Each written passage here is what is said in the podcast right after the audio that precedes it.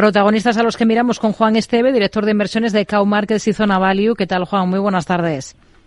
Hola, muy buenas tardes, Rocío. Bueno, Mafre es sin duda el nombre propio de esta jornada. Tenemos caídas importantes para la compañía aseguradora después de presentar resultados, más de un 5% de descenso en bolsa. ¿Qué es lo que decepciona sobre todo a los inversores de estos números de la compañía?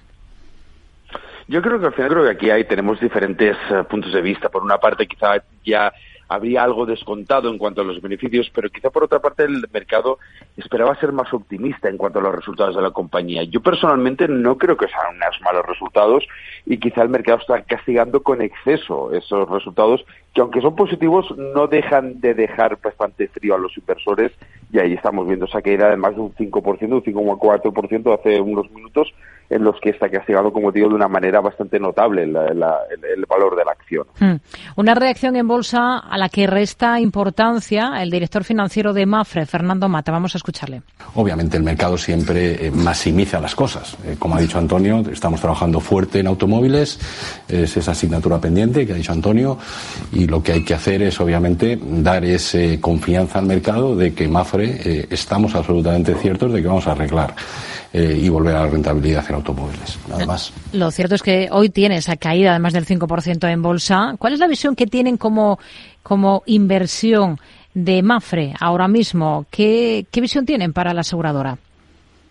Yo creo que es un valor que ya hemos visto como lo ha hecho eh, bastante bien en, la, en las últimas en los últimos ejercicios y hay que tener en cuenta también que tiene diferentes puntos de vista o, diferentes secciones, tanto el valor de AFA, tenemos el seguro de vida, seguro de no vida, seguro de inversión, la parte de inversiones.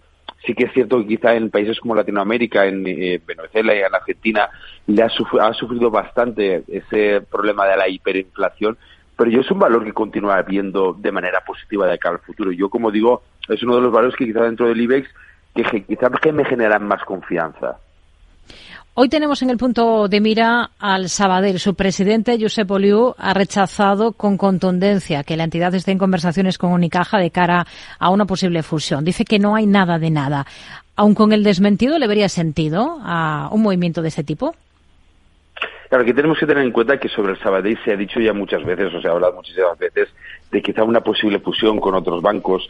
Yo no creo que eso vaya a ocurrir. Ya hemos visto en diferentes momentos en los que quizá el Banco Sabadell hace unos años estaba quizá mucho más castigado, como al final no se ha llevado a cabo esas fusiones. Yo creo que ahora mismo no sería un escenario lo suficientemente eh, óptimo para ver una fusión entre las dos compañías. Yo creo que ambas, tanto Unicaja como Banco Sabadell, tienen la suficientemente fuerza para tirar y continuar teniendo una, una trayectoria positiva.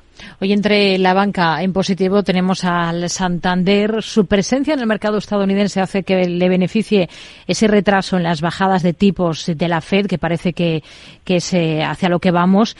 ¿Confía en el potencial de la entidad, del Santander, a medio plazo, en un momento en el que le lleva la delantera el BBVA en bolsa? Sí, porque tengamos en cuenta también que esas bajadas de tipos de interés, tanto en Estados Unidos como en Europa, se va a retrasar, se, está dilatando en el tiempo. Y por otra parte también tenemos que quizá las informaciones que venían de que iban a poder eh, tener una sanción por las cuentas, etcétera, etcétera, se está retrasando y se está diluciendo bastante. Yo creo que es un valor, tanto el Santander como el sector financiero en general, el sector bancario, que todavía tiene un potencial y quizá un potencial mayor de lo que yo esperaba durante este 2024. Hoy encabeza las alzas en el IBEX. Grifols ha anunciado los resultados preliminares positivos del ensayo clínico de fase 3 con fibrinógeno, lo que según la compañía abre las puertas eh, de este factor de coagulación en Estados Unidos, que es un mercado con un potencial estimado de, en este ámbito de 800 millones de dólares. ¿Qué importancia tiene este tema en Grifols cuando el valor lidia todavía con el asunto Gotham y con la acumulación de posiciones cortas sobre la compañía? Claro, aquí tenemos que ir muy en cuidado con este valor. Primeramente, parte por lo que has comentado, quizá aún tenemos por encima esa sombra de Gotham City Research y por otra parte que quizá las empresas farmacéuticas cuando hacen unas presentaciones o cuando hacen algunos ensayos clínicos tenemos que tener en cuenta las diferentes fases. Normal que las empresas eh, farmacéuticas tengan una volatilidad superior cuando hay una noticia positiva y negativa y unas quedas cuando hay una, una, una noticia negativa. Por lo tanto, yo iría muy en cuenta o sería muy cauto en, eh, poder tomar posiciones en, en, esta compañía precisamente porque estamos en un momento que puede ser lo suficientemente complicado y con unas noticias que pueden mover muchísimo y de una manera muy volátil el valor. Hmm. Una cosa más, Celnes, con buen tono esta jornada, con una subida del 1,5%. ¿Le gusta el valor ahora?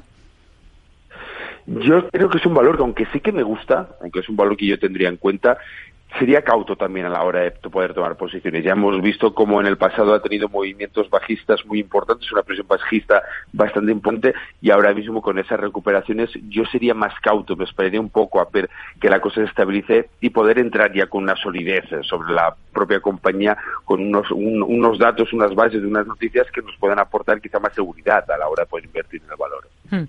Nos quedamos con ello. Juan Esteve, director de inversiones de Cow Markets y Zona Value. Gracias. Muy buenas tardes. Un placer, buenas tardes.